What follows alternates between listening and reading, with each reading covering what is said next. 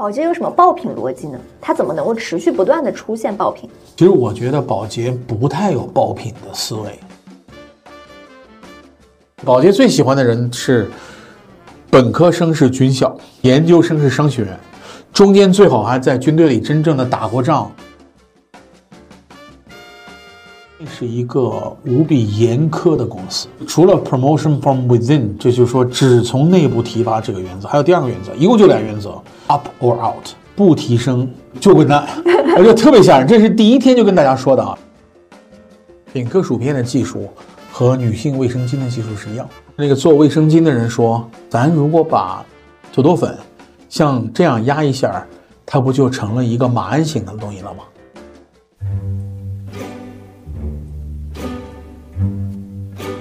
？Hello，大家好，欢迎收听张小俊商业访谈录，我是小俊，这是一档描摹我们时代的商业文化和新知的访谈节目。这一集呢，我和艾乐聊了聊有一百八十六年历史、坐拥三千五百多亿美元市值的消费品王国宝洁，这家公司是怎么扛过近两个世纪的枪林弹雨的？令我惊讶的是，它不是一家有强烈的爆品思维或者是创意基因的公司，甚至有点笨笨的。那么，它的人才、原则、方法论、体系如何支撑着这个巨无霸的军团走到今天呢？本期嘉宾 Allen 九十年代末入职宝洁美国，他是少见的以华人身份掌舵一个美国消费品品牌的人。宝洁历史上的传奇 CEO 雷富里曾经是他在内部的 coach。Allen 以亲历者的视角给我们带来了隐藏在这个王国里面的绵密干货和一手细节。艾伦，我们上次播客聊到说要给听众集中聊一次消费，从保洁开始聊起。那我们自己挖的坑自己填上，今天就来填坑了。因为你是上世纪九十年代从哥大社会学毕业以后就去了麦肯锡，进入了保洁。当时跳到这家公司之前，对这个公司什么印象？我那个时候在美国，其实。工作经验挺少的，我那时候只问了一个问题，就是美国哪个公司最难进，或者说哪个公司毕业生最想进，当然是一类的。所以他们只说了三家企业，一家企业是 GE，它做金融和生产制造很厉害，重工业产品；一个类是华尔街的美林证券；第三家就是消费品的巨头宝洁。所以我对它其实只有这么一个体感，当时。确实，初生牛犊不怕虎。作为一个中国的留学生，自己想在美国那个社会里真正挑战一把自己，所以我三家公司都申请了，GE 录取，宝洁录取，美林没有被录取，或者说没有等到任何的录取的消息就被那两家先录取了。我自己第一次申请到宝洁并没有去，我申请的部门是品牌管理，外人认为是市场啊，其实它是品牌管理，品牌管理部。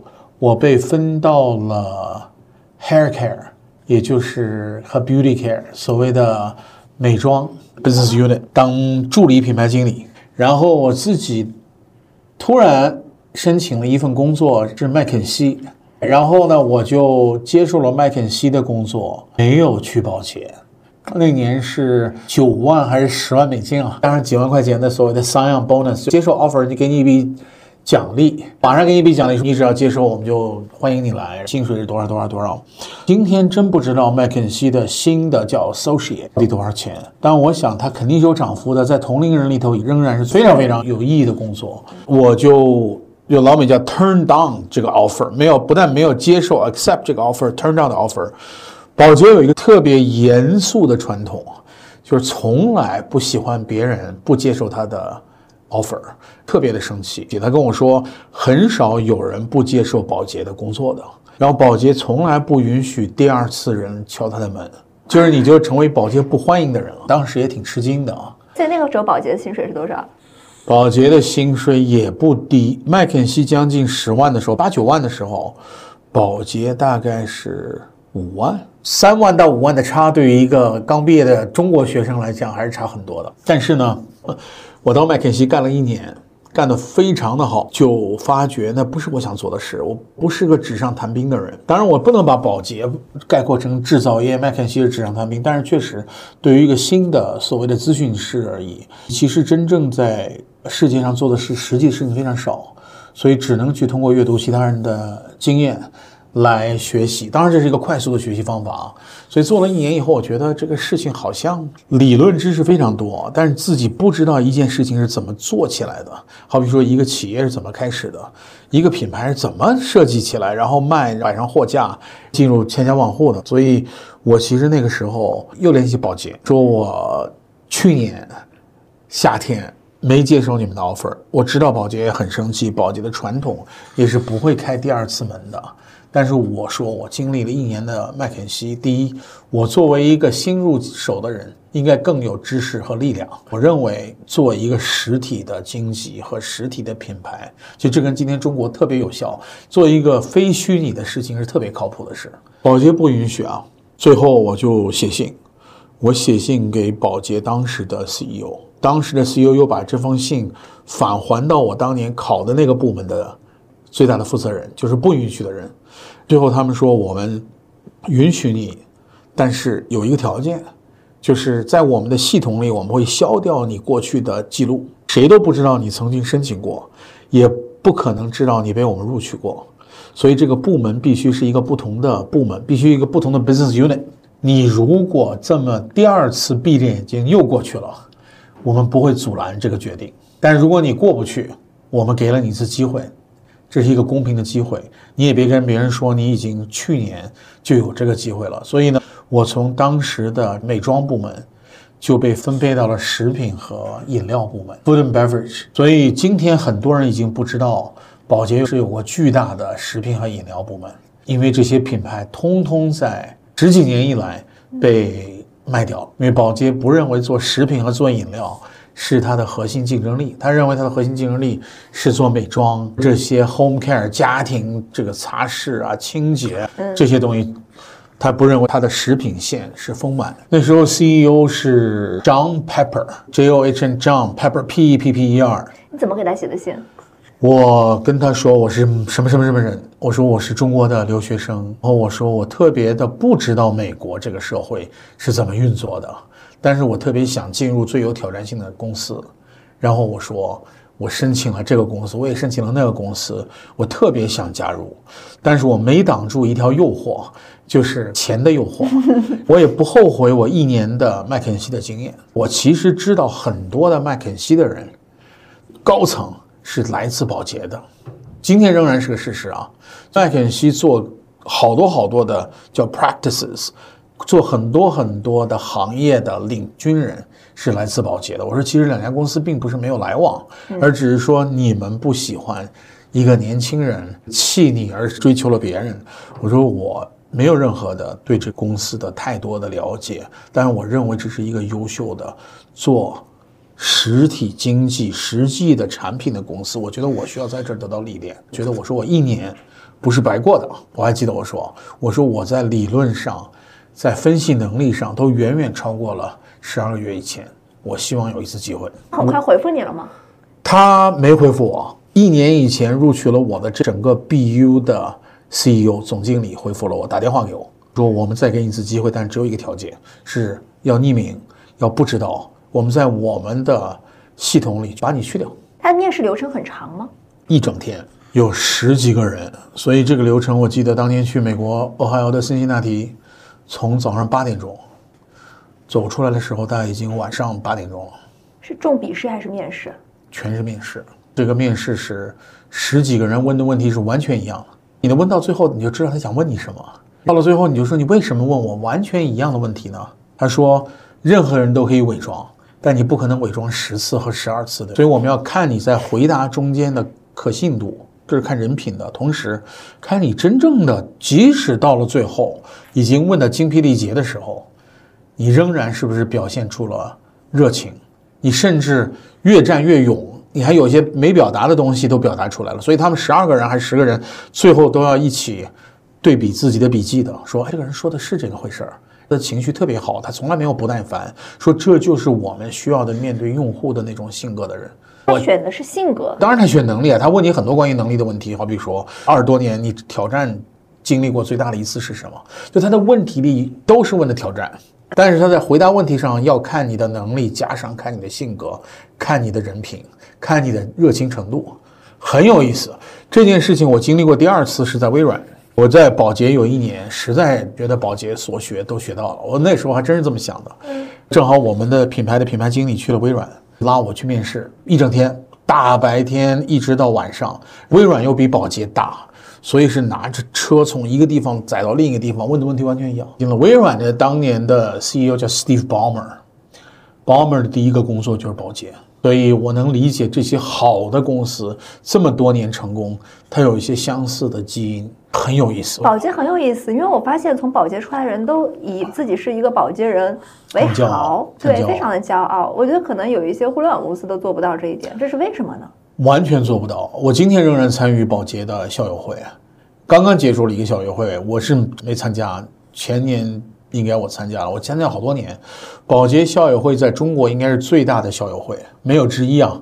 大概有六千到七千个毕业生，大家仍然在互相联系着，活跃着，各行各业充斥着保洁的人。比如说做汽车的，未来的 CEO 是我们保洁同学；做各种新零售的品牌的是保洁同学。所以其实真是。充斥了行行业业的，不光是做消费品啊，包括有一任保洁的 CEO 出任了美国的国防部部长。对，尤其在二战以后这些期间，就是一帮人就特别的优秀，很多的保洁的美国人是军校的背景。就保洁最喜欢的人是本科生是军校，研究生是商学院，中间最好还在军队里真正的打过仗、管理过。所以我的老板的老板那个时候在品客的市场的就叫。这个 marketing director 总监是美国海军学院毕业的，服役了之后管理了一艘小舰艇，是舰长，去哈佛商学，下一把工作就是保洁。他就觉得你在军队里锻炼的那种能力，在一艘封闭的舰艇上指挥几十到几百人的这种临危不惧，就是我们需要的品牌的掌舵人。这个公司非常非常非常的有趣。哦，太有意思了。所以你一进去保洁以后，你就开始做的是食品这个品类。我进的是食品这个品类，食品和饮料这个部门。我被分配到品牌部门底下有很多很多品类和品牌。我被分配到的品牌是品客薯片，Pringles。我在第一天就在这个品牌，然后在中间换过很多品牌，我又回到了这个品牌，任了他的品牌经理。我进去的时候是品牌助理经理，宝洁的 CEO。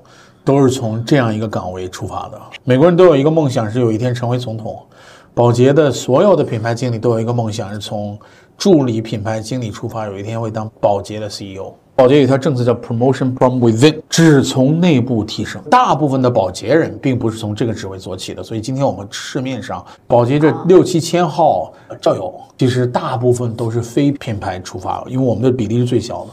但是确实是保洁的最核心的岗位，所以品牌在保洁属于鄙视链的顶端，绝对的。我们做互联网就是基本到了鄙视链的末端了，因为正好也就一边强调品牌，一边强调技术。就是好比说我去了谷歌，大家说其实品牌不那么关键，关键是技术，技术好了不用推广。他认为做品牌就是推广，其实品牌的核心是把一个东事业当做一个 brand 来经营。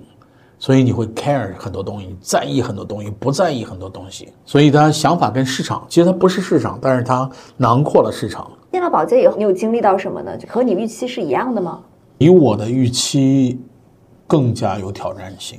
我其实进去之前，我曾经问过保洁一句话，我就说我马上就来了，我需要准备点什么东西，我需要阅读点什么东西，特别是市场部门的。保洁给我的回复这次非常非常清晰，他说。你可以阅读任何的东西，就别阅读市场，因为所有外面的市场的方法和保洁的方法都不一定一致。我们是需要在一张白纸上来书写你，就我们把市场要搞定，保洁就是品牌管理的发祥地，你就别读别的书了。但是你要读书的话，你就读其他类别的跟市场无关的书，读点历史，读点数学，说读点统计都行。就他对自己的自信是。无比高大的和强大的，我觉得进去之后的几个大的对我印象深，同时超过了我的期待值啊。我觉得那是一个无比严苛的公司。除了 promotion from within，这就是说只从内部提拔这个原则，还有第二个原则，一共就俩原则：up or out，不提升就滚蛋。我觉得特别吓人。这是第一天就跟大家说的啊，说你们大家今天就入了这个学校了等于，我们是一个 class，他真的是当学校这样算。你好比说一九九九年 class，你进来以后，你不但跟同龄的人、同 class 的人竞争，你和所有的你的同级的人竞争。Up or out，每年两次，你不提升你就离开啊，离开率特别的高。那这算然后离开率还不是说我请走了你，是你没被提升，你就自己知道了。就那帮人都是学霸，都是很有能力的人，好比说充斥了什么哈佛商学院这那的，他就知道没人跟你说你 congratulations，you're promoted，这句话不存在，你就应该离开了。那种竞争的白热化，坦率的讲。今天即便是有内卷的，这零零七什么九九六，那只是一个时间的长短。真正的保洁是时间不那么长，但是竞争到不可思议。我记得我们那一届有哈佛的商学院的学生，有海军的，不但是本科生，是研究生，同时也是个舰长。然后西北商学院的学生，Northwestern 是美国最好的商学院之一，大家就开始了。另外一个同学康奈尔大学的，你就知道。你们只能活一个或者两个，多长时间活一个两个？六个月到十二个月，一次次的残酷的淘汰。出去那帮人今天都混得牛逼的不行。然 后我记得我们有个同学，其实真的是被我们开除，但是他自己走的，最后去了强生，管理着当年奥运会的团队，那管理着几百亿的美金的 budget，管的摊子比我们在保洁管的还大。他叫黄埔军校，这个名副其实，他往外大量的输出了人才，输出人才，所以这个始料未及，就是他竞争的白热化和心态上的紧绷啊。后来其实也放松了，就说甭管怎么着，你还得发挥出来，对吧？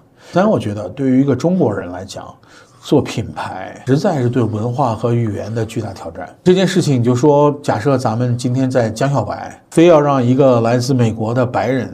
非要让他做中国白酒，你这么想这个事儿吧？真的不懂文化、不懂产品、不懂背景，也很难跟用户真的无痕的交流啊！在所有的产品里，我觉得食品之所以难做，食品带的文化色彩最重。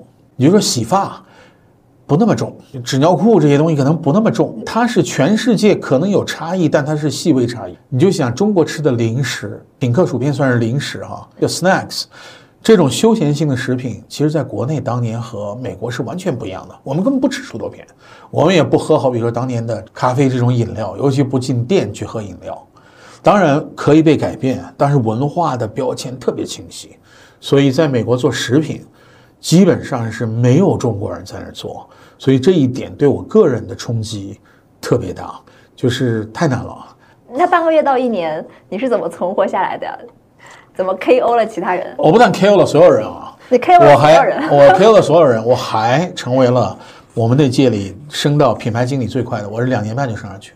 我们那个时候平均是五年时间。我不但升上去啊，就我还被赋予了一个最有希望成为 CEO 的那届的品牌经理之一。我肯定是别人分了一个高管来做教练，我的教练正好是 A.G. l a f l y 是雷弗里啊。后来成为一届伟大的保洁 CEO，写了一本书什么。当时分给我当教练的时候还没有升成 CEO，但是他刚从日本回来，所以他们我觉得是老谋深算的，让一个马上要升到 CEO 的人，从事特别懂东方文化的人，教练很少见的来自中国的这么一个品牌经理。多少人能有这样的一个特权？全保洁大概是五十人不到。所以这个特权是巨大的特权，那些人都不可思议的在各种领域上成功。我们保洁，直到去年还是前年才有第一个出生于中国大陆的人做了中国的总负责人，是个女生。对，徐敏，她是第一个中国人啊。对，她是第一个中国人做了保洁中国的总负责人。这个事儿被我耽误了，就我就离开了。后来的，你是如何 KO 了所有人呢？在那职业生涯，我觉得得有自己一套自洽的方法论。我发觉就是在保洁，要么你很会交流。要么你很懂这些东西，我都不能算懂，我也无法交流美国文化，好比如说棒球啊什么这那的，美国橄榄球什么的。但是呢，我觉得保洁有一个传统感染了我，你要比任何人都懂你的用户，你的 consumers。所谓的用户就是吃薯片的人啊，我发觉宝洁每个礼拜都在各种地方全美进行焦点访谈啊。这些焦点访谈的目的不一样，有的是为了包装，有的是为了口味的。你就想想，好多人每次在被测着，这些时间表都公布在我们自己的内部的社区里。但是其实品牌真正去的人不多，各种人都不一定去，是让那些专业的调研人员在前面问问完了以后录像，然后回来我们看，给我报告。那我觉得没戏。我后来就想，我能不能申请每个礼拜都去跑焦点访谈啊？那品牌高兴的不得了的。这个大家说，这一中国人居然愿意听听中西部的家庭妇女怎么样购买零食，这非常好的事儿。所以我每个礼拜都出差，有半年的时间就是马不停蹄在各处听这些东西。它都是像这么一间小屋，几平方米，但是中间隔着隔音的和只能我们看到外面。外面的人看不到我们哦，你是去现场看啊？我是去现场看。我觉得你不去现场看，你捕捉不到那么多的信号。信号里可能有视频的，有音频的，但是你看不到老百姓的那种动静。你问他一个问题的时候，他有的时候手足无措，他有的时候不耐烦，他有的时候真的喜欢我们这个品牌，你都看不到，你也没法听见语音语调，因为录音质量也很差，啊，就画在这儿有个东西滴下来就录音，录像是那么一个 camera，它也不能调整机位，对吧？就自动录的。我就这么做了六个月。我六个月以后，真正的是少参加了这个事情之后，我发觉我对用户的了解超过了我们品牌里所有人。那与此同时，其他人在做什么呢？这六个月时间，他们就在办公啊。我觉得真的是要往外跑，要跟你的用户近距离的、无差别的混在一起，真的要调查研究。这跟我党强调的那事儿是一样的，要走出去，答案全在这个田间。其实我们做的都是田野调查，花了大量的时间听他们的讲话。有的调研很有意思，是 in home，就是所谓的入户调研，然后直接去厨房打开以后看，哎，你的这个 pantry，所谓的你的储物的这个箱里放的是什么吃的、喝的？你吃晚饭的时候，我要观察你，我不吃，我在旁边观察你，你怎么去又把薯片放在一个盘子里，也和晚饭一起吃了呢？晚饭之后，大家如果想喝点啤酒、喝点红酒，是不是也拿薯片？我们可以观察十几个小时，人家睡觉了，我们赶紧走了。就有这样的家庭，保洁是就这么孜孜不倦地跟他在调查。这其实是一百九十年的公司存在的特别大的一个原因，就是我们最懂美国用户，或者我们最懂各地的用户。我半年以后回去，我基本变成了用户，就是任何人在问任何的问题，我的回答大概跟用户的回答是一致的。那老美不一定，对吧？所以你发觉语言这个事特有意思，就是你要说的东西是你不懂他懂的，你肯定输。好比说，咱们今周末又去看网球了，我都不知道怎么聊。但如果你把它牵引到你的战场上来说，你知道不知道老百姓买咱们不想买的原因？我们说不知道啊，什么原因？贵吗？不贵。为什么不想买呢？人家认为你这么一桶东西不如那么一包东西多，因为你这个包装误导了别人。其实都是七盎司的，对吧？好比说或者十二盎司的，好多这样特具体的问题。然后也不知道你这个。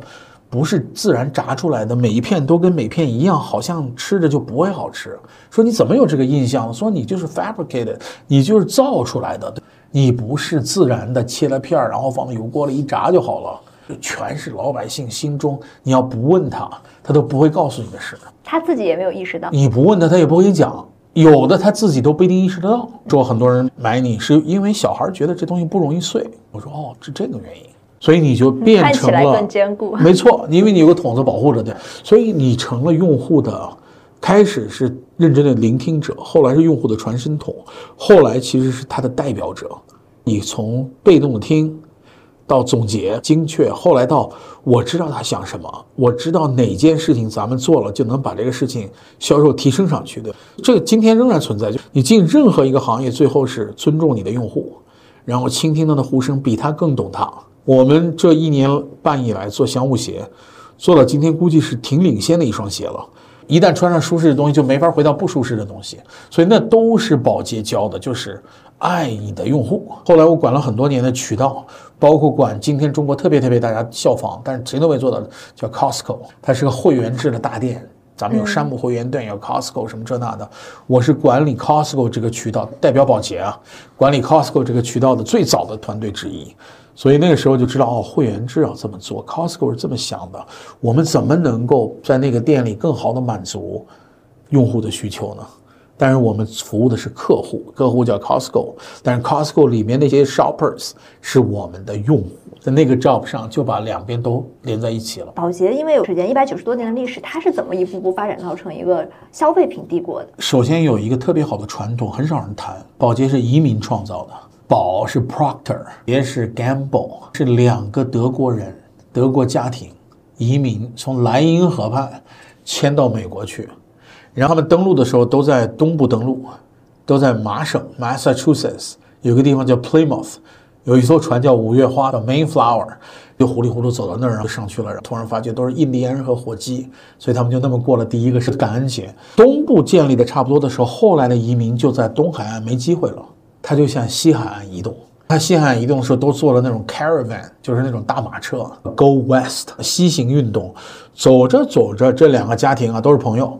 走到美国中部俄亥俄州这个地方的时候，发觉，哎呀，这特别像我们家乡，这特别像莱茵河那条河叫 Ohio River。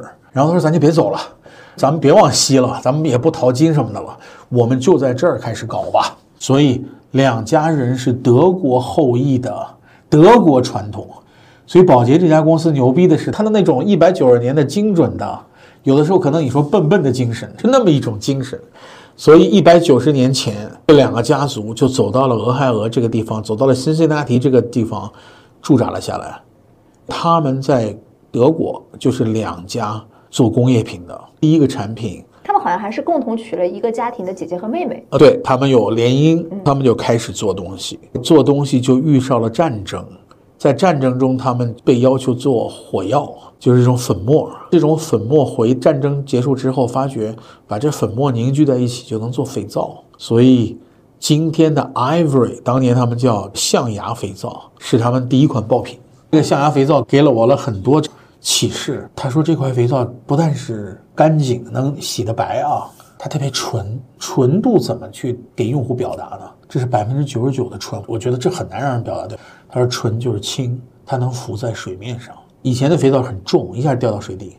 我今天这双鞋就能浮在水面上。我觉得轻是要 demo 的，一双鞋坦率来讲，不是每双鞋都浮在水面上啊。宝洁第一天就开始说，我怎么 demo 一个轻的肥皂呢？让它浮在水面上。所以宝洁这么多年，我觉得很大程度上秉承了德意志德国这个民族的精益求精的精神，爱用户也爱客户。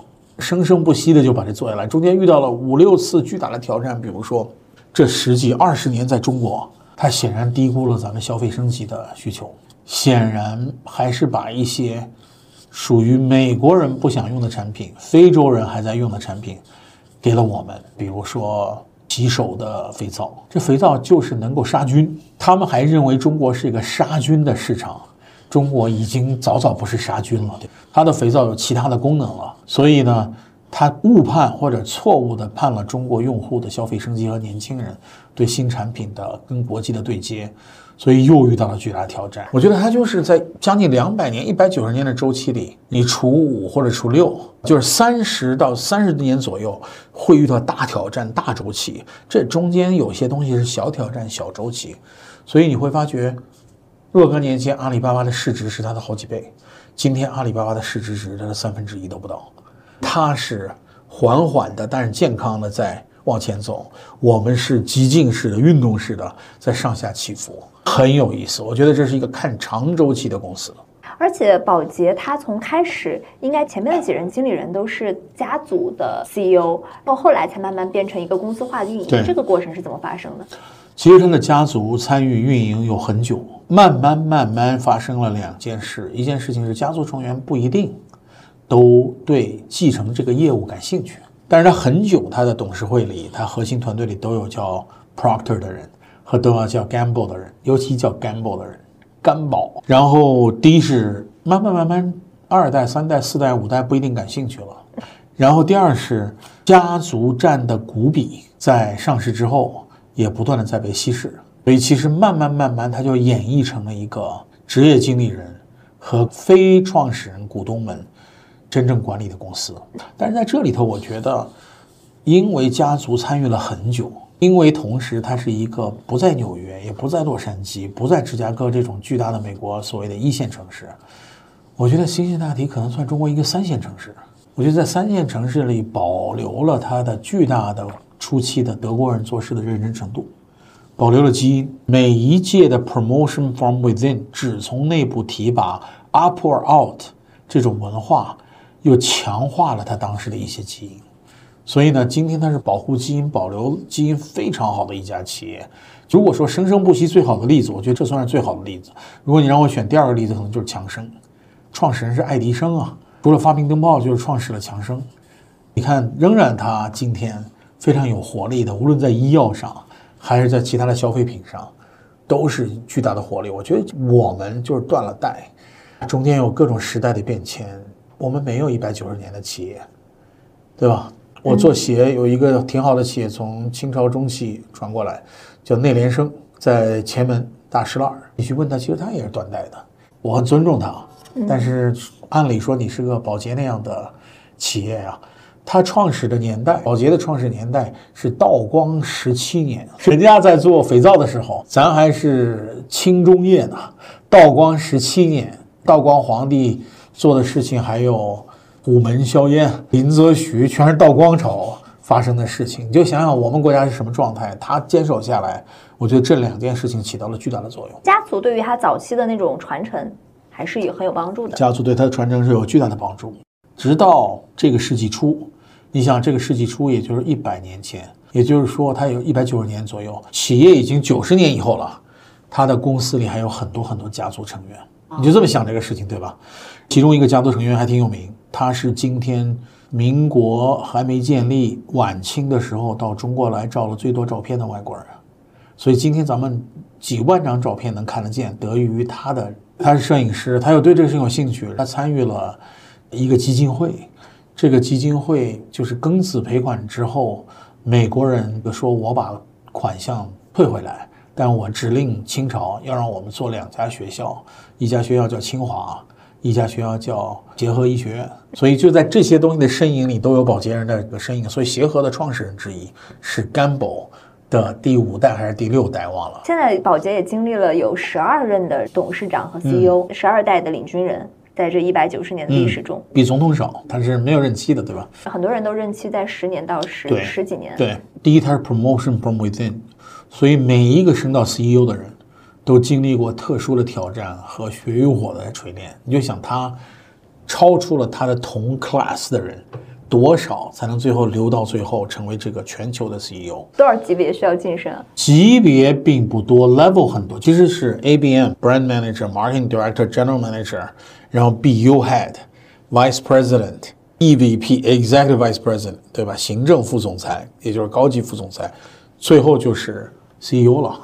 但是你可能要用二十年到二十五年的时间往上走，走着走着走着，你就知道自己其实已经被淘汰了。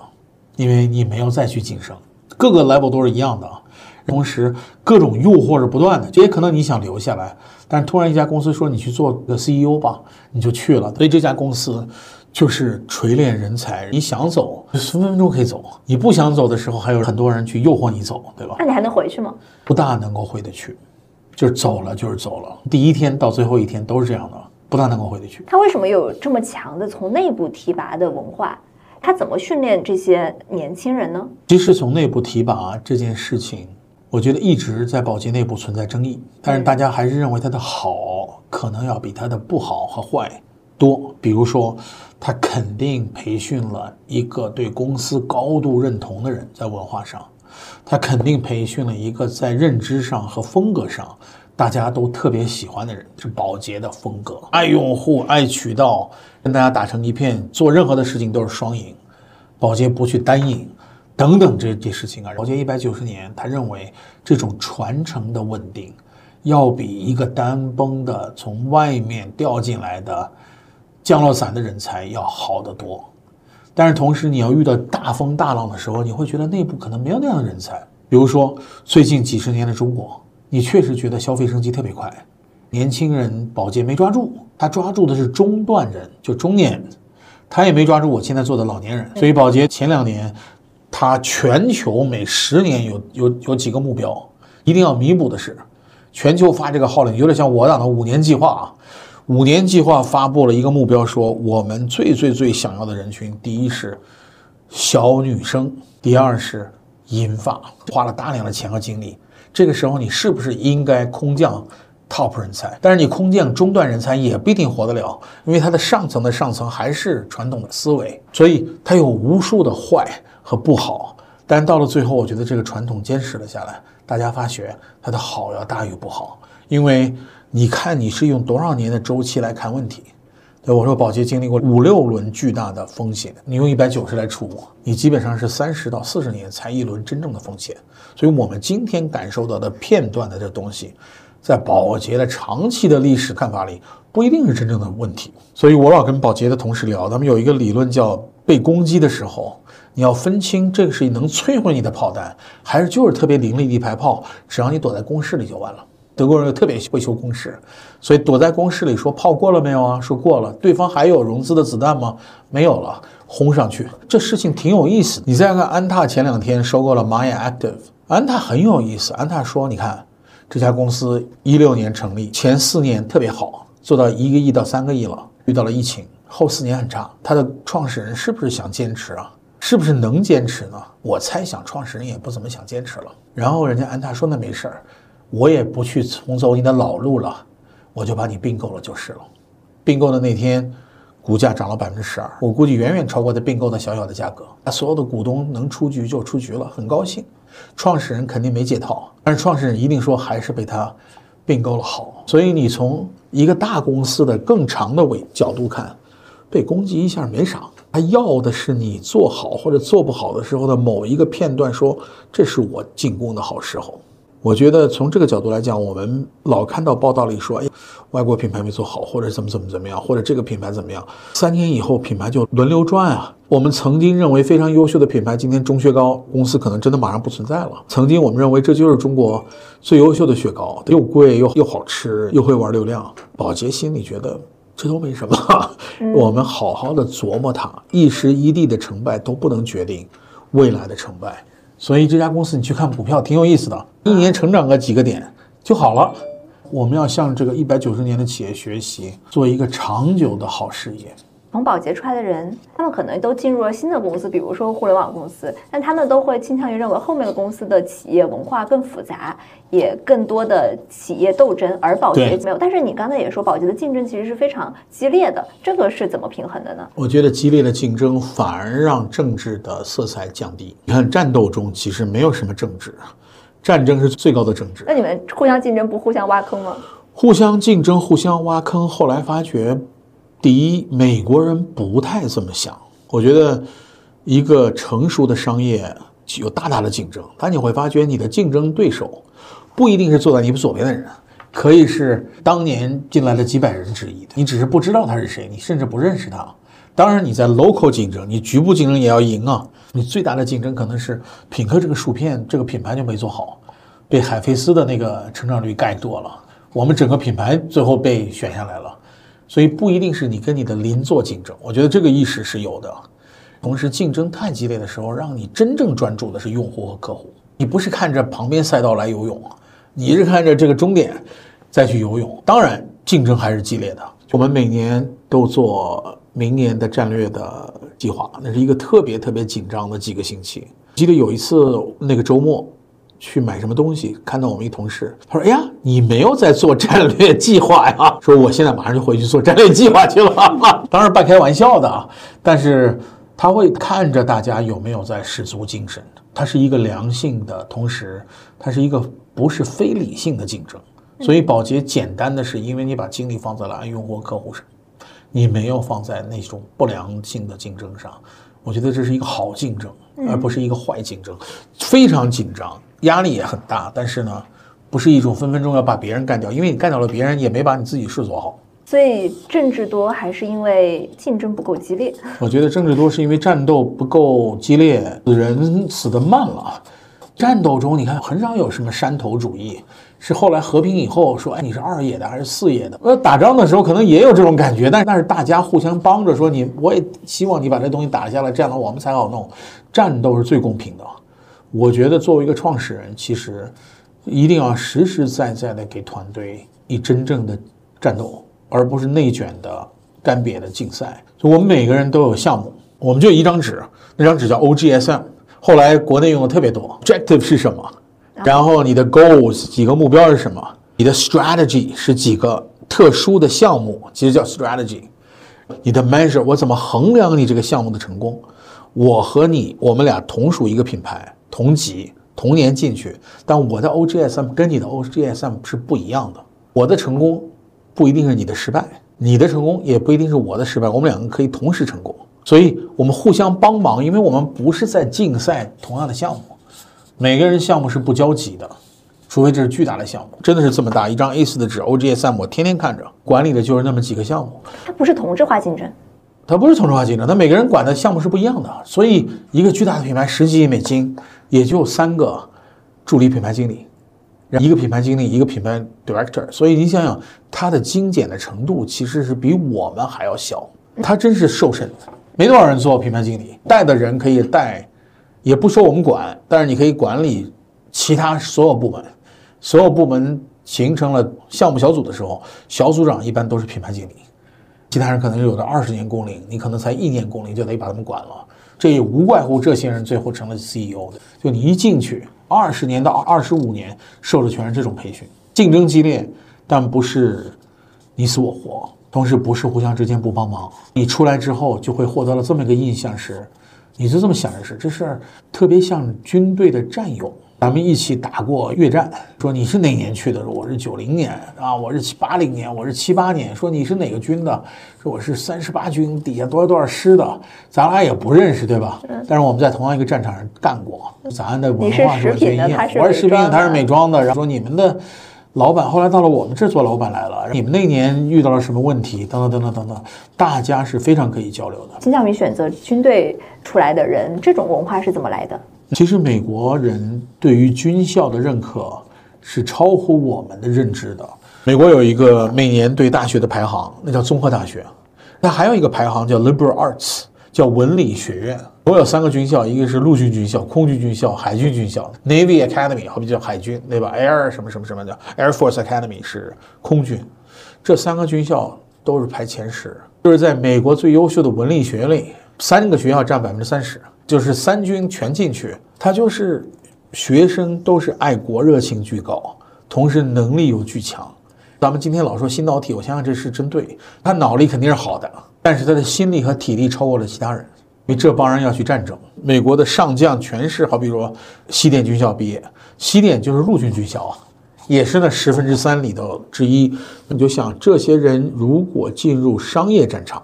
他是非常非常优秀的这些人做你的同事，你觉得有什么不一样吗？非常多的不一样，好比说时间节奏比我们快很多，就是强调效率。我一同事真优秀啊，一路海军过来的本科和研究生，他是掐着表在每天，他自己知道明天大概要用一个半小时做这一件事儿，但是把走路的时间、吃饭的时间都算好，这是一种军事生活。你要跟他聊一个事情，他会说：“咱一起从这个楼走到那个楼去。”我在那个楼有个会，站中间可能要走五分钟，你就跟我交流这五分钟就好了。一般的人哪有这种习惯？对，他哗哗走过去，然后就跟他说这个事儿，同级的呀。但是他显示出来的那种老练、沉稳、对时间的尊重，不可思议的啊！所以也是最优秀的我们的 ABM 之一。比你快吗？比我慢。这种人为什么会适合做品牌呢？我们印象中的品牌应该是一个有创意的工作。第一，我们不能认为军校出来的人没创意。我觉得战争是门艺术，坦率讲。就是他们得在那种绝境中想出方法来，他们从来不绝望，讲出来说我要这么这么这么这么干。第二，我觉得执行力度要比我们一般人强，就是就是创意成执行力度，就是他的能力。咱们没有形成这么个文化，说第四军医大学的人最后做了麦肯锡的华北的总负责人。我们军校，我是觉得还是偏专业化了。我们军校培养的。不一定是美国人的军校那样的感觉，但是我觉得我们随着职业化的进行，中国的军校也会越来越好。而且你进去的学生一定要最高质量，就是好比说一半的考清华的人，最后其实也同时报了中国陆军大学，那是行。保洁有什么爆品逻辑呢？它怎么能够持续不断的出现爆品？其实我觉得保洁不太有爆品的思维，保洁卖的产品都是那种不太惊艳的。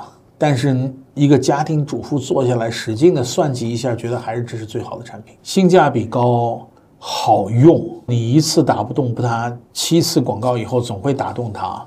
他用了以后觉得还不错，就复购一下。所以我觉得保洁什么不太够啊？研究用户转瞬即逝的心态不够。其实爆品是转瞬即逝，有的时候。第二，保洁不太懂得怎么样做美到不可思议的包装，保洁也不太会去玩所谓的渠道和流量。你不能把它看成是一个灵活的部队，它是德国的军团，过来就是一千辆坦克、一百架飞机，反正就呼噜呼噜就来了。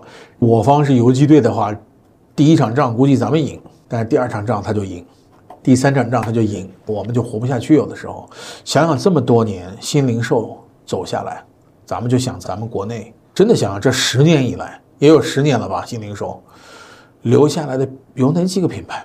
咱们就想吃穿住行一切的一切，我能想到的，其实是在鞋服方面会有一些品牌，因为我最近做这个，嗯，好比如说安踏，什么李宁。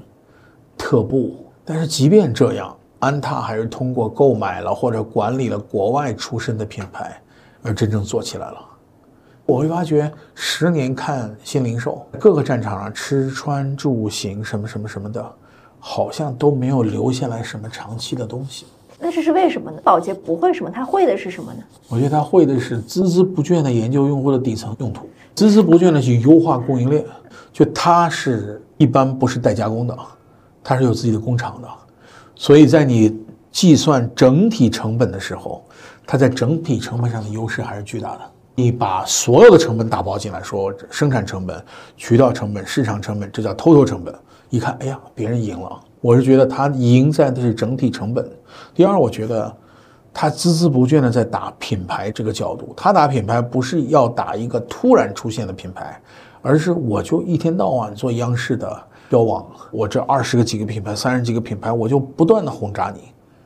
我到了最后，没有人能够赢了我，是因为我的信心、我的耐力都是最足的。这跟微软非常像。今天有篇文章说，微软是三十多年以来唯一穿越了 PC、移动和今天智能的公司，还在这儿领头，而且不但是领头，是那个第一名的人。微软这家公司，比尔盖茨、Steve Ballmer 两个哈佛的同学。Steve Ballmer 第一份工作在宝洁，然后我我就能想象他，当然他做的不是品牌，做的是销售。你能想象他们的生生不息的战斗力，就是好多年大家都很恨微软，觉得他把创新干掉了，就是个 evil。Don't do evil 指的那个 evil 就是微软，很大程度上。但是今天大概没人说了吧？它的灵活，它最近对 ChatGPT 的投资。对于智能商业的引领，大家都没投的时候，他自己看到那个机会，但是人家投了呀，其他地方怎么就没看到呢？为什么谷歌不去争第一个投资 OpenAI 的人呢？因为他觉得他行。那听起来宝洁不是一个很有创意的公司，对吗？我不认为宝洁是个很有创意的公司，我觉得创意不是它的基因，我觉得深深的、笨笨的、长期的。理解着你的客户、你的用户、你的生产、你的供应链是它的真正的能力。宝洁内部最喜欢问的几个问题是什么？宝洁会做一件事情叫 brand house，品牌屋。品牌屋的最底层是谁是你的用户，界定要特别清楚。你好比说品客薯片，当时我们说是十五岁到十八岁的小男孩，但是购买者是他和他的三十多少岁的住在。美国中西部的妈妈，他们的思路是什么？他们想法是什么？他们肯定有一半的人是基督徒，另一半的人是 spiritual，但是无信仰，就是有迷信但无真正的信仰。多少多少人是民主党，多少多少人共和党，他们大致开了一辆卡迪拉克车，等等吧。就我们今天多少人能把自己的用户形容在这个程度上？啊，这是一个它的 brand house，还有呢？它对供应链和品牌加上 R&D 的组合的总能力是非常。非常专注的，所以你想我做品牌经理的时候，每一个月都要去我们的工厂，一待就是好几天。不是去光去学习，是说这个里供应链里什么地方从品牌的角度应该调整啊？哪个生产环节生产出来的东西根本不 make sense？我举个例子来讲，薯片其实它的风味来自于油炸，哗就浸润进去了。但是我们是切的，是塑造出来的，它是怎么弄的？它是。这一面啪啪啪把那这个味道的粉放上去，再翻一面啪啪啪放上去，所以吃的时候你会觉得掉粉儿，觉得味道不均匀，这是用户的巨大的反馈。我们对在工厂里说，咱一起工作三天，我们既不能让这个薯片太油腻，又得解决这个一口下去特别咸，一口下去没味道，因为人家是在油里炸的，我们是啪啪啪啪啪啪掸上去的，它就不均匀。所以类似这样的事情，就是三个团队在一起，R&D 团队、品牌团队。品牌团队代表代表用户最后的声音和产品团队对于这件事情混在一起切磋，我其实很少看到其他公司做的这么认真、这么混合性强。这三个人里面一般听品牌的，听品牌的，为什么呢？为什么不听产品的呢？大家都代表用户的声音，都听到了一定。但是宝洁认为每一个生意最后都是留下来的，没别的。我们老说什么产品力，对吧？渠道力、品牌力、服务力，这几个力反正都有。宝洁不相信有其他力，这些力都是存在，但是都是不能最后形成长久的力量。只有一个力量，就是你的认知，就是品牌，品牌力是最高的力。那为什么像比如说我们今天做新能源汽车的这个公司，它能让它的品牌部门成为话语权最高的部门吗？所有其他部门都是围绕自己的品牌来工作，这个不可想象。其实你也不可想象，在谷歌品牌公司，品牌力成了最高的力的。其实好了，后来谷歌的品牌力确实很强。我觉得两件事情会冲击宝洁这个 model，但是今天我其实觉得大家对它还不太了解。比如说技术变化特别快的时候，你突然就觉得咱们今天都拆 GPT 了，你不能让一个做品牌的人来做这个东西吧？他又不懂这个东西的。这个时候，好比说小川同学就去做领军人物了。但小川做着做着发觉，其实产品是好用和不好用啊。但是我们对这些东西的产品力是不是凝结到认知上，这是很关键的。我我认为今天中国拆 GPT 创业，咱们聊过，全在垂直领域，垂直领域全在用户交流的界面上。所以那是什么？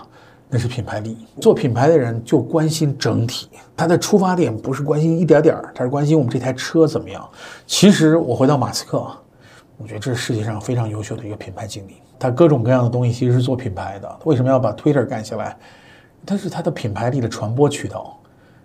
就他除了自己是个好的产品经理，他是一个品牌经理。再看这个乔布斯，乔布斯的一九八四那个广告，乔布斯对于精挑细琢当然是，但是他做广告量是非常吓人的。乔布斯说：“我们一定得建 Apple Store。”人说：“怎么可能？你就这么点产品，放在这么一个地方？”别人来买手机到一个店里来说不可能，他觉得这事就是败了也没事啊，他还是一个广告牌呢，全是品牌思维，被吃了一口的 logo。仔细想想，咱们今天的中国品牌的 logo 就差很多。比如说百度，他是知道是个熊掌，对，但是你知道它具体怎么画吗？你闭着眼睛都不太知道。阿里巴巴虽然很难看，但是是有品牌力的，因为马老师是他的品牌。你碰到了一个 CFO 出身的人，他品牌力就降。我觉得品牌力就是大家最终最后记到的东西。我觉得华为不但是产品力牛逼啊，华为的任正非同志就是他最大的品牌，就他正好捆绑了一个 IP，他的创始人，宝洁更牛逼，创始人早就过去了，但是这家公司还挺立着，是一个非常独特的存在。他认为品牌就是世界的商业的终极形态，没有第二家公司这么说。但是宝洁的人四散在这家公司里，所以你会看到强生其实管。上面的人全是保洁的人，他充斥在各个地方。我刚才说未来汽车，他就用品牌力来管理他的用户，他也确实是用户管理最好的，对吧？未来你说的是谁呀？未来对，是我们保保洁校友，肯德基的董事长什么的全是保洁人，全是这样的人散布在世界的各个地方。他把方法论通过人灌输过去了。我们刚才说方法论，除了就一个是 brand house，一个是三个人一作为一个小 team 去工作，还有其他的吗？就是它的方法论能承载在一些什么样我们看得见的具体的地方？所以我觉得它首先是架构上是以 brand 来架构，是以品牌管理制，这是最关键的。想想我们其他公司哪个公司是以品牌管理？就是品牌经理、品牌助理，它是一个车轮的车轴。正中间，销售什么 R&D 这些东西都是旁边的轮弧的，然后有的是中后台，这是轮条，有的就是一圈儿。我觉得这种架构是很少见的，完完全全这家公司交给管品牌的人了。那帮管品牌的人年轻到不可思议，我进去的时候也就二十多岁啊，他就敢启用新人。稍微老一点的人是品牌经理，再老一点的人是 director 和总经理，他们保证这件事情有一定的持续度的。但是，一屋子人开会，中国人一定要看待老大年岁最大的人，保洁一定要看待年岁最轻的人，因为他很可能就是那个品牌负责人。他有稳定的地方，有专家，但是最关键的是他有一帮人是初生牛犊不怕虎，每一年两年就换一个工种，对，哗一下换到别的品牌去了，所以都是不太懂行业，但是激情四射，从外部的角度每两年重新看一下这个品牌。那其他人服这个品牌经理吗？他不一定服他是间接管理对吧？他不是一个直接的领导。这些人不向他汇报，但是在项目上要向他汇报，所以他是所谓的虚线汇报的，直接汇报给他那个老大，那老大可能保洁已经待了二十多年了。好比说 product supply 这个供应链，供应链的老大和你，他比你大，他的薪水也比你高，但是呢，他跟你平起平坐。保洁就认为你要管理他，他服不服你？他不服你啊，但是不服你，你就干不下去了，那你就走人吧。下来的人说，管他服不服我的？我反正是能倾听用户声音的。我说用户这么说，我说我们的数据是这样的，咱们要改这三件事，我们在六个月内要做到这个，它的什么什么什么，咱们用数据说，话，讲也有点意思啊，我服。他二十年了，见过无数的品牌助理了，对吧？他知道这些人也弄不长，但是这里头牛逼的人会当他的老板的，有一天。所以就是这么一种文化。你想想，满屋子人，假如造汽车的那些团队，最后一个二十多岁小伙子说：“我是未来汽车这个款的品牌经理，做成啥样，生产多少，全是我说了算，所有的人都听我的。”大家肯定不服啊！但是你要真正的想塑造这款车作为一个品牌，我们就这么定了。保洁认为什么样业务是属于它的业务，是保洁的业务；什么样的业务是需要剥离的业务？宝洁曾经有六百多个品牌，首先品牌实在是太多了，所以他怎么能管六百多个品牌？他就是中后台特别强。你就这么想，我在宝洁的四年半的时间里管过四个品牌，我管过品客薯片两次，去了回来管理这个作为品牌经理。我管理过美国最大的零售家庭咖啡，叫这个 Folgers。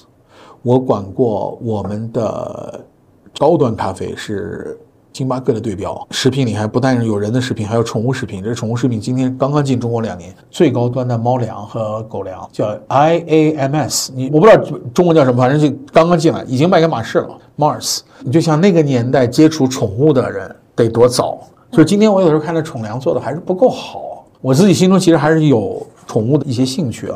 为什么能够管理这么多的品牌？首先，有的时候品牌可能是确实过多了。第二，当它分布在上百个国家的时候，每个国家需要的品牌是不一样的。所以，也许非洲有四个、四十个品牌，中国有六十个品牌的，然后这四十个品牌、六十个品牌只有十个品牌是交接，所以你就做出了好多东西，因为消费人的周期是不一样的。但是，即便在美国，也品牌太多了。他的想法是品牌管理之上还有一个地方叫品类管理 （category management）、brand management、category management。category management 他说的是，你洗发水，你不买我这洗发水。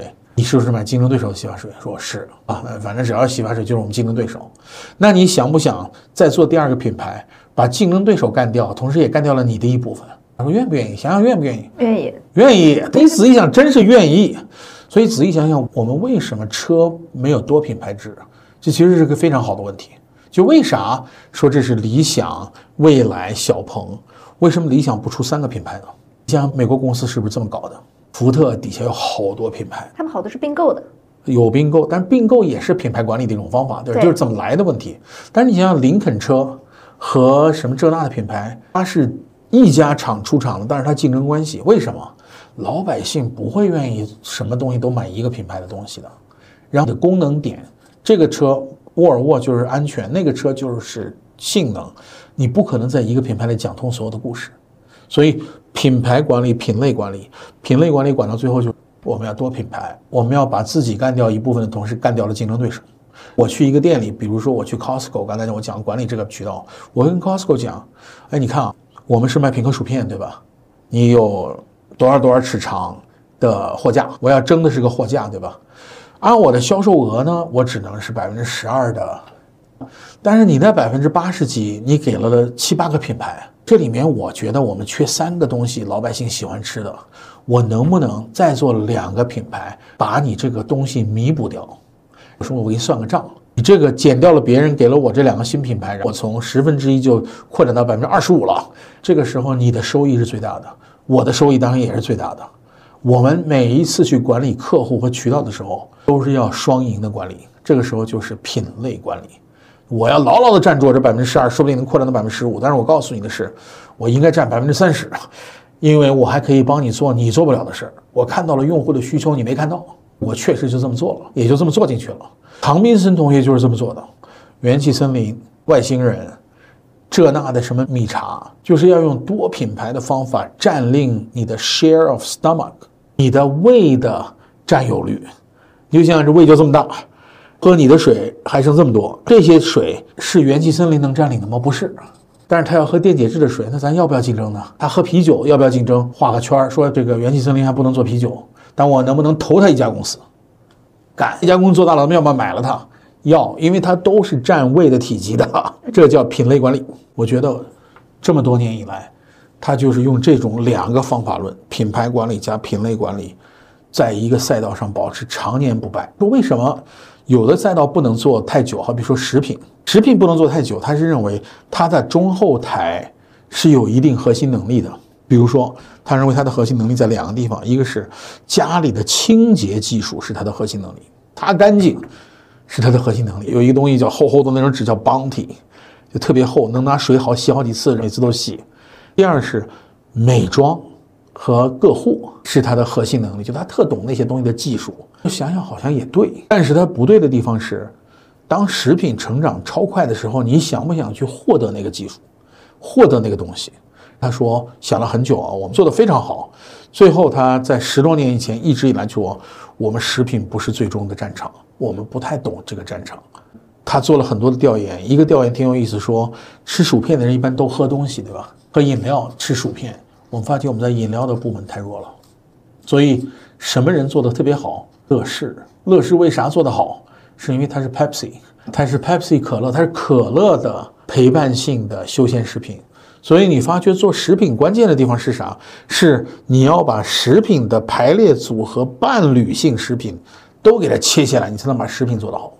所以多品牌、多品类，打穿这个品类多品牌的占有率，是一个公司最后要赢的地方。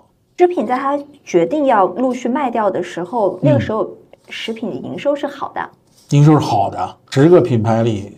超过十亿美金的北美啊，大概有两个品牌到三个品牌都是食品和饮料部门的食品牌。那为什么会做出要卖掉的这种决定呢？因为它可以继续这样长期发展，慢慢去补充自己的核心能力。卖掉有一个好处，这个好处其实当年不显著，就是它的逻辑是你的中后台不够强，你要陪伴性的赢。第三个是它缺现金，它缺现金干嘛呢？它缺现金并购它强的部门，所以卖掉品客薯片和咖啡以后。他买了刮胡刀，它是一个特别大的品类，是 Brown 这个品牌是保洁的。他买了它的核心的战场上他自己够不到的东西。这家公司是德国最大的公司，所以一下让他进入到了一个男性和护理。你想护理就是男生女生，一般都是女性多，男性他迟迟没占领。他这个时候卖了一个很赚钱很好的品牌，两个品牌。得到了足够的钱，做了历史上最大的一次并购，它加强了它的核心品类。但如果你没有这么一个标的，那个东西千万不要轻易的干掉，因为它是赚钱的，它是巨大的，它是别人都想要的。今天卖掉以后，做的都是欣欣向荣啊！品客薯片在国内是越吃的人越多，对吧？尤其是当户外成为咱们生活方式，它是特别好带。确实，当年我们想做的就是不碎不油。你一个塑料口袋里的乐事薯片。很容易压碎，压的碎碎的，一打开没法吃这个事情。它是一个盒子，有一定强度，所以挺好。是有多少个 category 就有多少个 BU 吗？大 BU 可能就五六个，我记得。但是呢，每个 BU 下面又有一些各种各样的 categories，它分得更细。所以好比说最小的 category，比如说 snack 零食就算一个赛道，但它的上面有零食。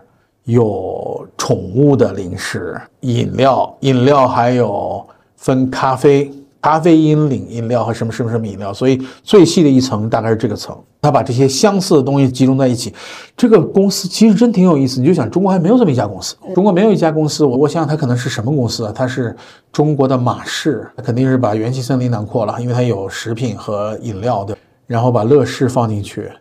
又有各种各样的洗护产品，把立白给它囊括掉啊，还有家庭的这种洗厕所，所有东西都在里面。所以中国没有这么一家公司，中国这一家公司还是保洁的中国，所以他做品牌真的挺有意思。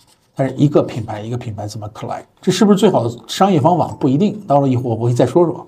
他是并的多还是自己做的多？他是并的大概占三分之一，自己做三三分之二。那他怎么选择我要进入一个赛道呢？这个决策是怎么做出的？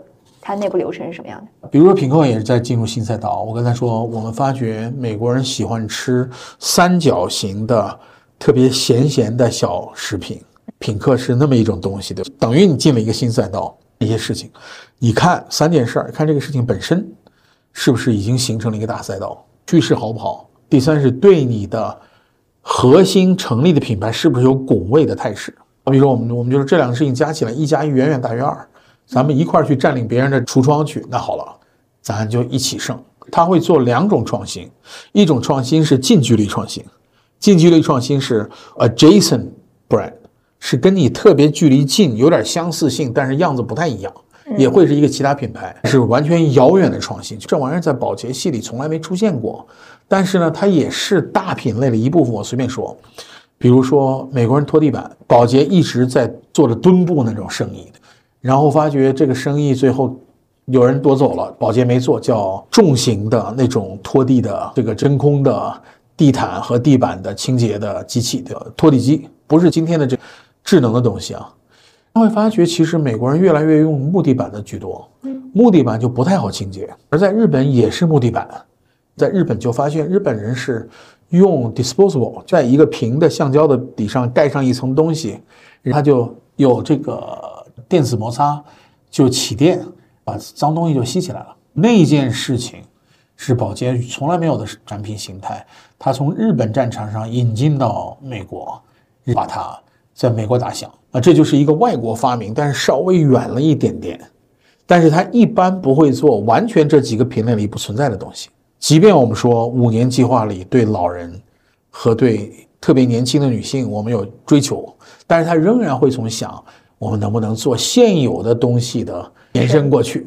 而完完全全新的东西，它有的时候是覆盖不到的。那它每年会有这种孵化新项目的机制吗？因为它需要有没用的。每年都有。我们有三种孵化机制，一种孵化机制就是你的品牌里会有一个到两个 ABM，它做的东西就是新产品。新产品就是近距离的创新，可能小到不同的形态、不同的口味，这有点像元气森林的创新。第二种创新是一个新的部门。比如说，我刚才说这个同事离开了保洁，去了别的地方，但是他在走之前领导的是保洁对于银发、对于年轻女性的创新。这种事情是不受现在的东西影响的，不会是你品客薯片的一个近距离的东西。第三件事情当然就是并购和投资啊，所以它有三个方法论的三个层次，也三个阶段的创新。前两种需要走什么样的流程呢？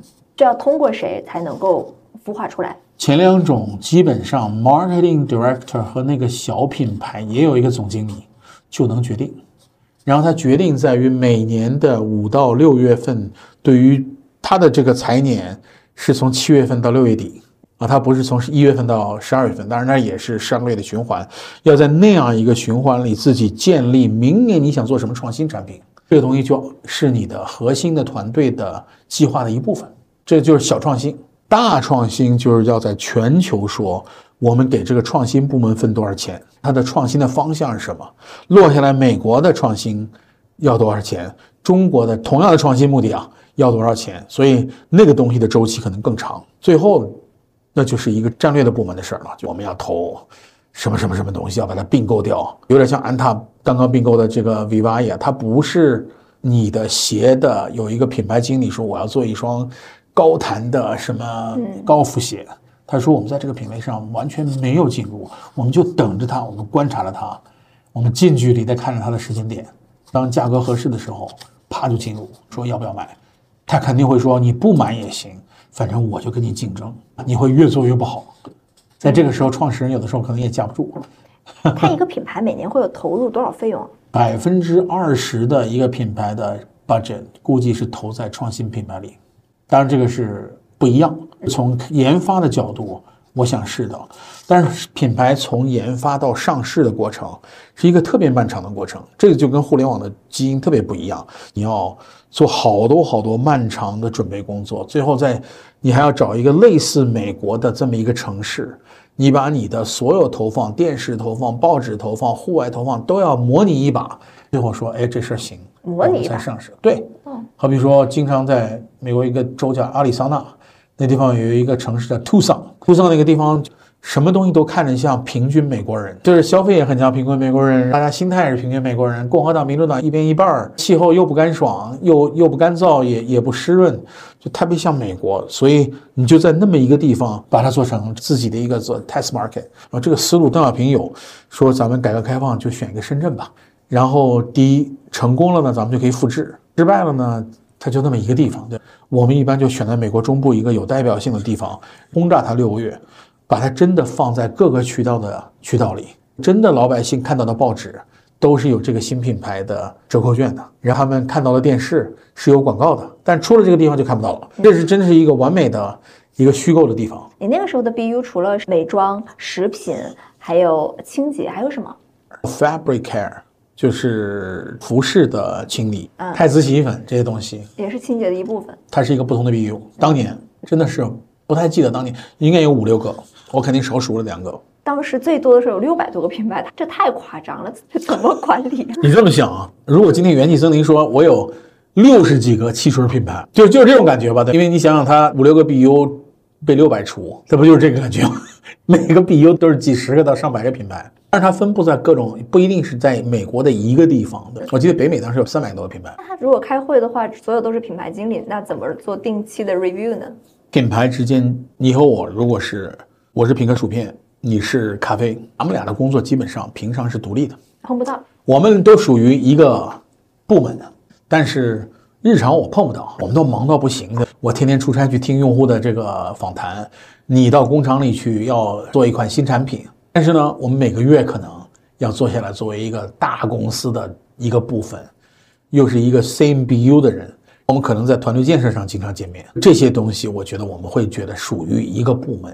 但是平常见不到，人特别少，就是一个大品牌十几亿、二十亿美金，也就是你想想，当年都已经是百亿美金，当时乘八乘九的汇率嘛，你想想，百亿人民币的生意，我们绝对没有用元气森林那么多的人，百亿人民币的生意就四个人就管了。从品牌的角度啊，加上其他人呢？其他人他不光生产我们，他也生产别的东西，中后台是共享的。其他人产品技术都属于共共享的，销售更是共享了。你得把保洁东西弄到货架上去。当然，有的人说我是专门卖食品的销售，嗯，但是很少有人说我专门卖品客薯片的销售，对吧？那这一个 BU 能有多少人？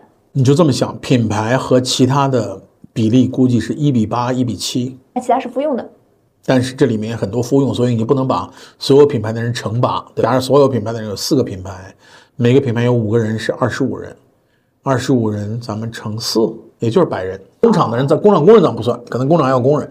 那五六个 BU 也就五六百人，对，很少人，就这么想，一个国家或者叫一个市场，就这么点人。那其他的员工是属于什么部门呢？就全是销售啊、R&D 啊这些，对吧？它都是按比例填上去的。所以一个 ABM 可能对着三个其他部门，也就这么多。整个公司多少呢？整个全球，我那个时候好像才三四万，但是你想得除这么多个国家。再出这么多个品牌，为什么我看网上的信息写的都是几十万人呢？现在可能有了，当年人比现在少很多，但是我估计它也是按比例膨胀了。那这个中后台是怎么设计的呀？它中后台如果很强的话，两个中后台啊，一个是研发的中后台，一个是销售中后台。研发的中后台有一定的品牌属性，但是它的嫁接的技术挺有意思啊。比如说品客薯片，品客薯片的技术和女性卫生巾的技术是一样。你仔细想，女生卫生巾是这么一个卫生巾的，是那个做卫生巾的人说，咱如果把土豆的面儿、土豆粉像这样压一下，它不就成了一个马鞍形的东西了吗？马鞍形东西放在一个里头，不就不会碎了吗？后来发现就这么回事儿。所以你就想，它是有道理的。女性呵护叫 fem care，是一个部门啊，叫 female care。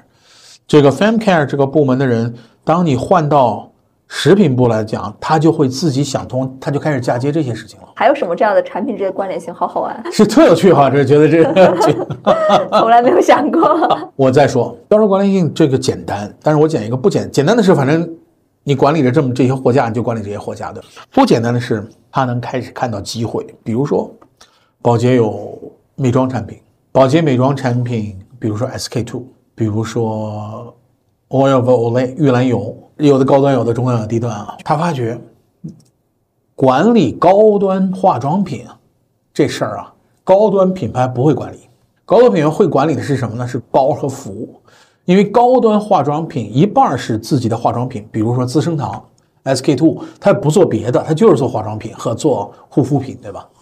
但是好比说爱马仕，好比说其他的欧洲的服饰的高端品牌，它也做化妆品和护肤品吧。然后他发现那些人品牌强，产品也可以，但就是管理不行，销售不行。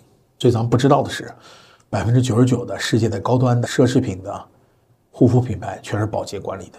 基本上所有你今天看到的香水、护肤品，只要它叫一个大品牌，什么 Tom Ford，什么叫是他管理的？就宝洁是你的运营商，他来帮你销售，他们自己不会卖。他自己卖啊，这个柜台全是他管的，他像酒店管理一样。酒店是怎么管理的？万豪酒店最牛逼的就两件事，一件事情是这品牌值钱，大家想订的时候就觉得哎它是一种标准。第二是，嗯你知道不知道万豪其实是不占有他的酒店的，不 own 他的酒店的，谁 own 呢？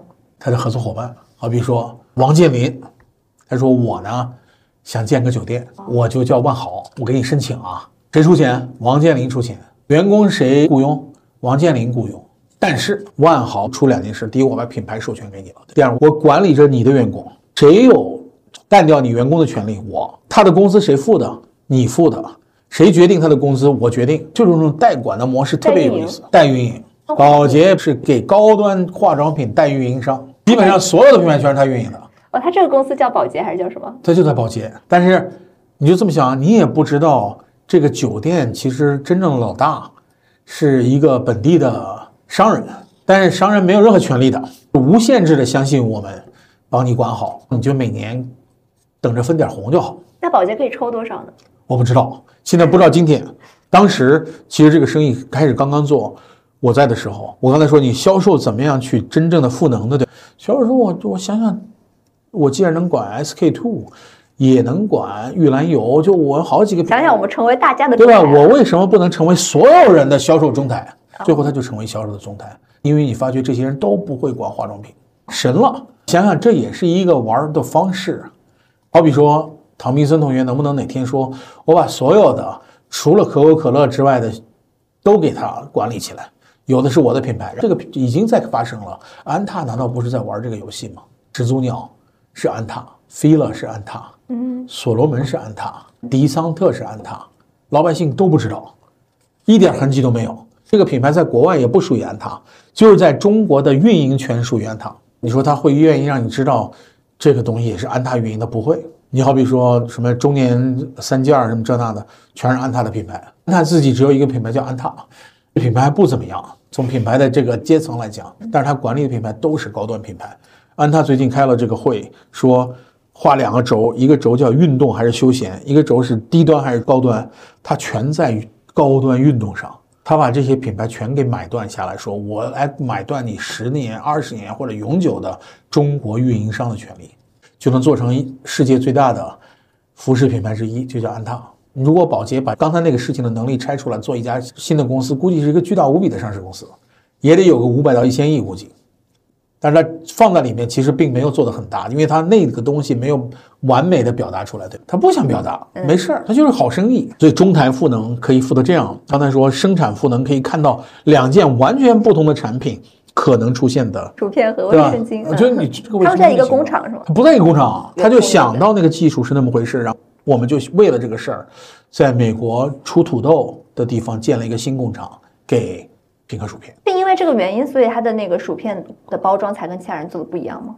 对啊，它不是那样的叠加，对它就不会放到一桶里。你就这么想，它如果是平的，那没法叠，那都拿都拿不出来，你就得这样这么倒，不，它也会碎，又不碎又那个，只能弄成马鞍形。一会儿下楼你买一桶平克薯片，拿出来看看说，这确实是卫生巾，真的。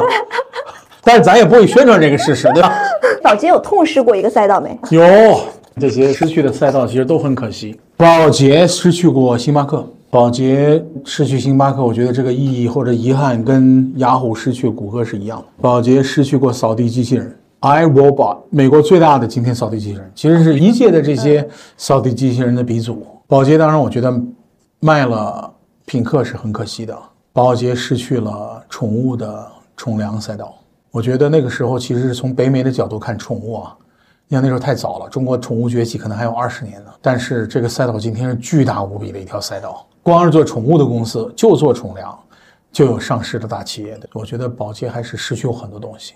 宝洁也差点失去了一代中国年轻的用户。我觉得现在基本上在稳定并拿回的阶段，失去了年轻的用户，错误的理解了他们消费升级的速度，认为我们很慢，认为他们要把非洲的产品拿到中国来卖，可以卖很多年。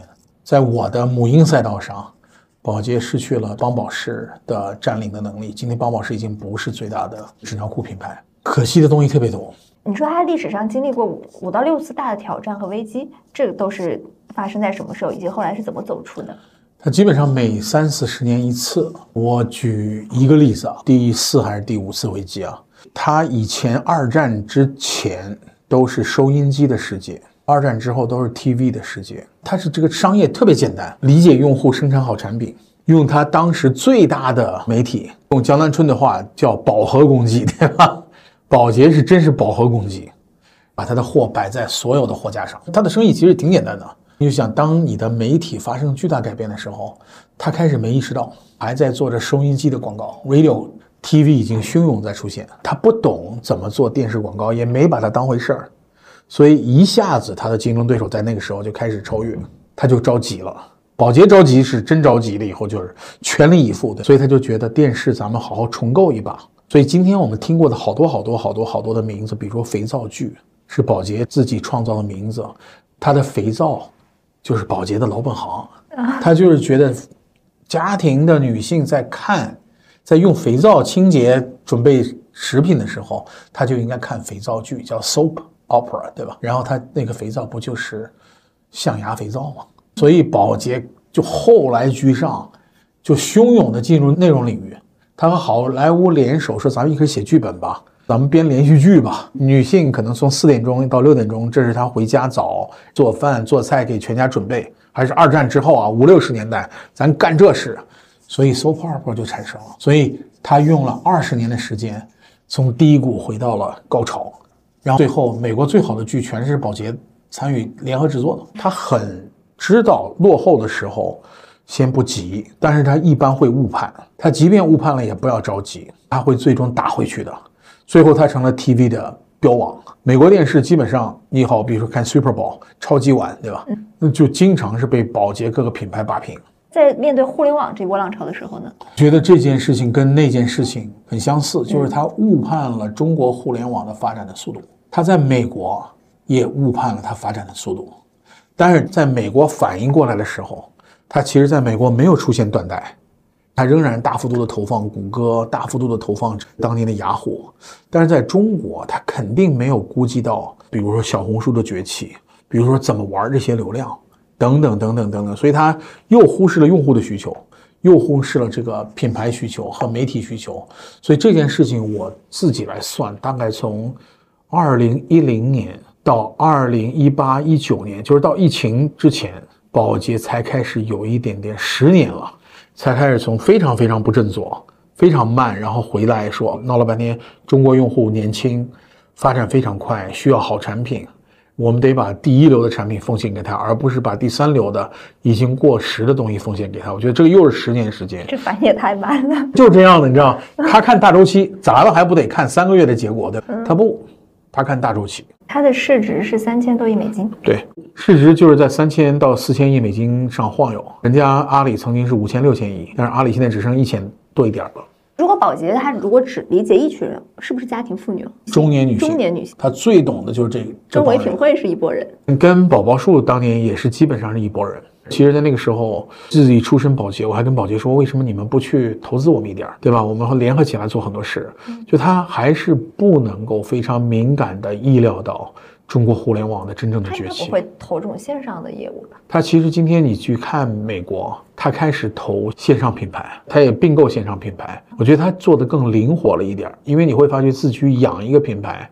其实难度非常巨大，文化也不支持。十年呢。我觉得你从一个一百九十年的公司去想这个问题，跟我们的时间跨度会很不一样。他有过非常出名的 CEO 吗？就是你的那个 tutor。他有过好多任非常有名的 CEO，、就我写那封信说服的人叫 John Pepper，我觉得也能排 top three，说不定他是 top 一。那个时候的宝洁还非常传统，比如什么东西都是要打在一页纸上啊，等等等等，这这这些东西啊，没有那个文化。对，就是什么东西一页纸说不清楚就说不清楚了，管它有多大还是多小，它是严格到不可思议，是或者叫严苛到不可思议的一个传统保洁 CEO。他的下一任不那么有名，但他的下下任就是雷弗里。雷弗里其实两次返回，因为他挑的继任也有一任不太好，没跟上。但是他真正让保洁进入了今天的保洁的序列，我觉得做得非常优秀。后来一直到现在，我觉得才稍微能够做平一点儿。经历过下行之后，今天可能是比较 stable 的一件事情。现在这一任，我觉得只是打个平手。这两任我亲历过，非常的优秀。在我亲历之前，估计至少也有两三任是他们今天保洁人认为是非常优秀，但是我觉得我看到的 John Pepper，我看到的 A.G. Lafley 雷弗里是真优秀，他是那种传统 leader，是那种振臂一呼就大家群情振奋的人，那种每一天都想着公司的使命和愿景，就是从使命愿景来跟你聊天的。每一次决定，他决定不是这个东西的短期的股票的提升啊，这那的收入，是说这东西符合不符合保洁的 vision，为全世界的用户创造优秀的产品和服务，然后从而服务你的员工、什么股东和什么什么什么什么什么，大概是那么一句话啊，这是经常说的。他的人格魅力，现今的美国总统没啥魅力，拜登对吧？上一任有点怪异，但是有略有魅力。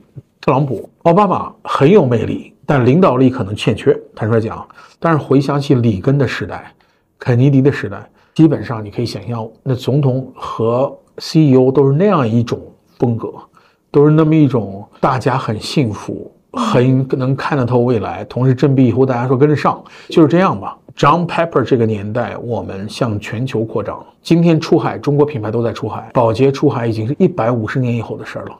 这是三四十年以来，它才开始出海。保洁是先扫荡了内卷的美国经济，然后才在七十年代末八十年代初出海。但是他一出海，就是向全世界拓展。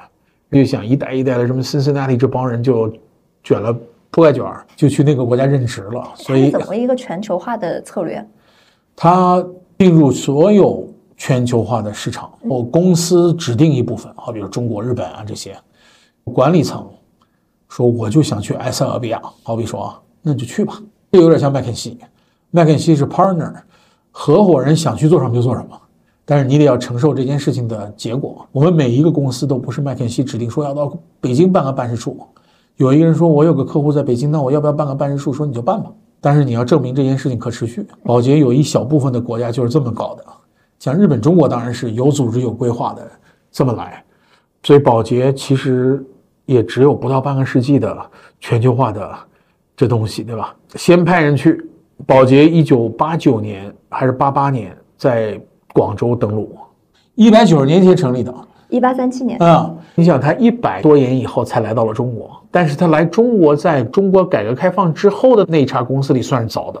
他选的地方选的是当时对外资最友善的地方，也是他们说最像辛辛那提的地方，因为有河。广州就在广州开始招兵买马，开始做管培生，多吓人的事儿啊！这国家你都不太理解，开始建一个黄埔的工厂，开始做肥皂管培生。所以你想进入任何一个国家都是筚路蓝缕的，有点像创业的感觉。今天他们最最最最最感谢的是那一批跟着他们一起成长起来的中国用户和中国的管理者。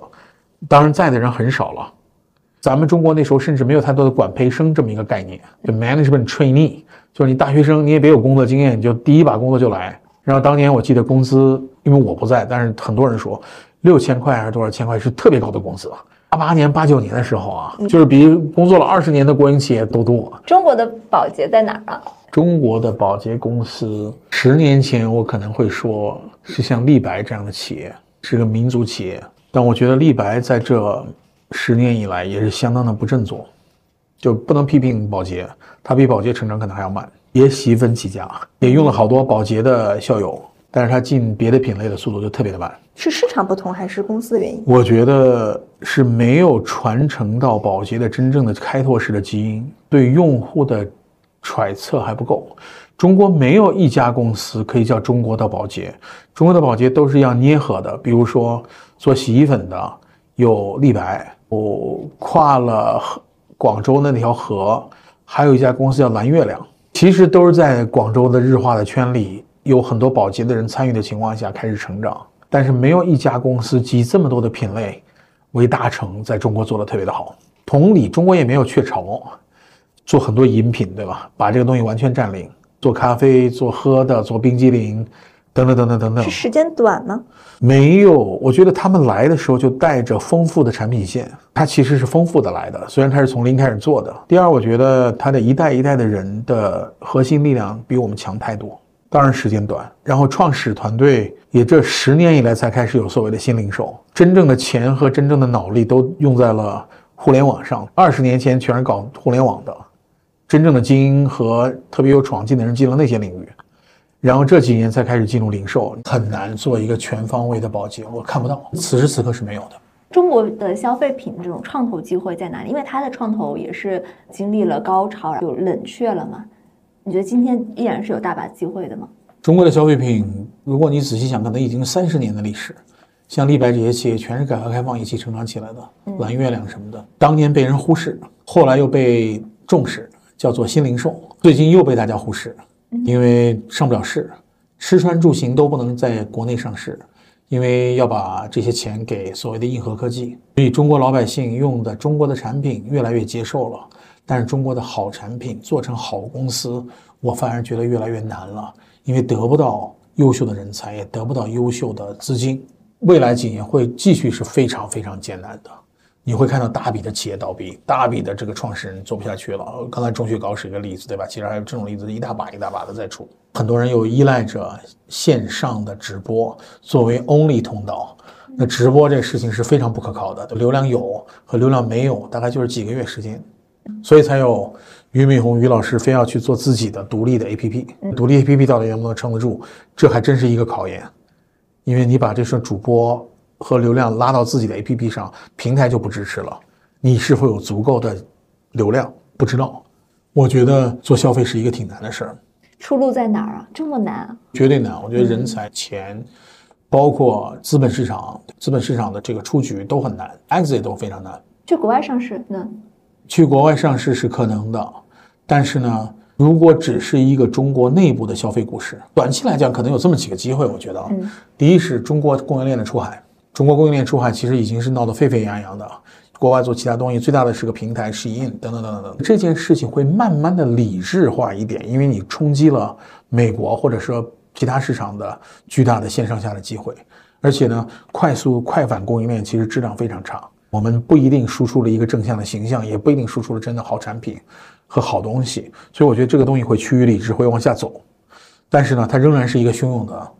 这赛道。第二件事情，我觉得是看传统行业，不一定只为年轻人做产品，包括我今天做的东西，它是为中年人或者说成熟的人生的某个阶段做一个相当有区别的东西。然后你可以打国外，你可以首先把国内占领下来。最后呢，我觉得有一个特别好的机会是线上下的排列组合结合，因为线上资源越来越贵，但是线下的资源越来越便宜。疫情之后的线下的 shopping mall 等等等等租金。空置率都非常高，租金已经降到了非常低的地步，所以我觉得，如果今天想扩张，扩张一定是先走线下，而不是先走线上。所以，出海的零售，第二是新零售，但是瞄准不同的人群，第三其实是充分利用线下的资源，把线上下结合改成线下上结合。线上是百分之七十到九十的销量，我觉得我会走这条路的。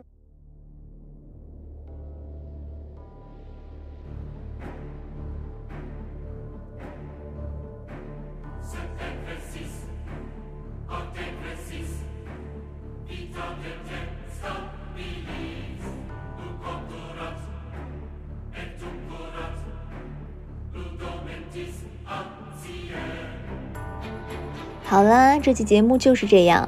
如果你喜欢我的节目，欢迎前往苹果 Podcast。腾讯新闻、小宇宙、喜马拉雅、QQ 音乐，订阅张小俊商业访谈录。如果你有其他想邀请的嘉宾、想听的内容，或者你有任何想探讨的话题，都欢迎各位听众朋友们在评论区里留言。那我们下集再见，拜拜。